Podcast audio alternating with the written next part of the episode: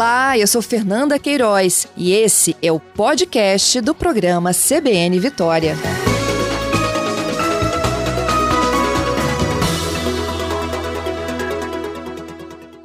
Pois é, secretário, é mais um ônibus. Esse é o segundo incendiado em menos de 24 horas, o quarto em pouco mais de 10 dias.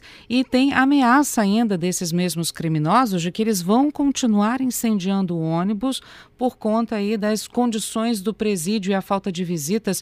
Mas as visitas estão suspensas por conta da pandemia do coronavírus, não é isso?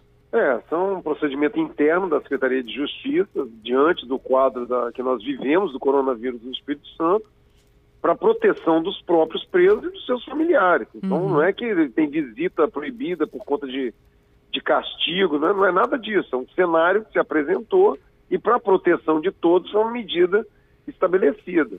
No que compete à segurança pública, é, como você falou, é o quarto episódio, todos os quatro um bilhete deixado apontando essa questão dos presídios.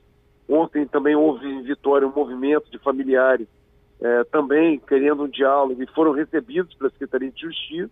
Então o governo está atento a essas questões é, das reivindicações dos familiares, mas no que compete à segurança pública, nós não podemos admitir, independente de quaisquer motivos. Nós temos que trabalhar forte numa linha de investigação da Polícia Civil, é, por intermédio do, do, de, de equipes especializadas, bem como a ostensividade da Polícia Militar em áreas de sensibilidade, embora isso seja muito difícil, Patrícia, e pedir assim a compreensão das pessoas nesse momento, que com a ostensividade, isso porque eles vão se aproveitar do anonimato, vão se aproveitar é, de, da, da, da pouca iluminação, da solidão de determinado bairro, do horário que as pessoas não circulam, para protagonizarem essas cenas e a polícia militar na ostensividade, ela não consegue ser onipresente mas trabalhar de forma integrada com as inteligências, já que tem esses recados, esses bilhetes deixados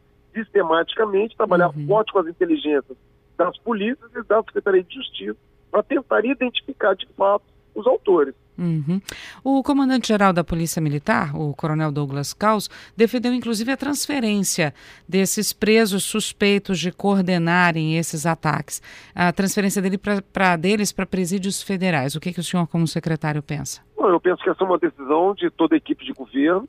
Todas as questões elas podem ser avaliadas é, em reuniões que nós fazemos constantemente.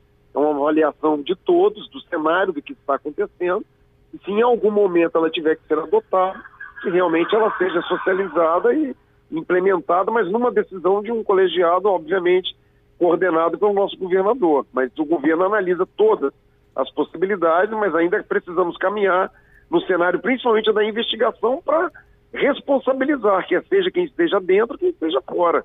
Como eu falei, do lado de fora, é, atuar né, na intenção de prender é, de prender esses indivíduos no, no cometimento do ato, no flagrante delito, obviamente que é muito difícil, mas trabalhar com as inteligências, as perspectivas de monitorar essas pessoas por intermédio das informações dentro e fora dos presídios, inclusive em levantamentos de operações que nós já possuímos. Então, vamos intensificar, reforçar a atenção das nossas inteligências e tentar identificar tanto o mandante, se é que tem, como o executor e essas pessoas serem é, responsabilizadas dentro de um inquérito, como aquele indivíduo que foi preso em Viana no segundo ataque, em flagrante delito, com uma pistola 9mm, com uma extensa ficha criminal, trabalhar na investigação desse indivíduo para verificar o que, que efetivamente está acontecendo. E a partir daí, adotar as melhores decisões.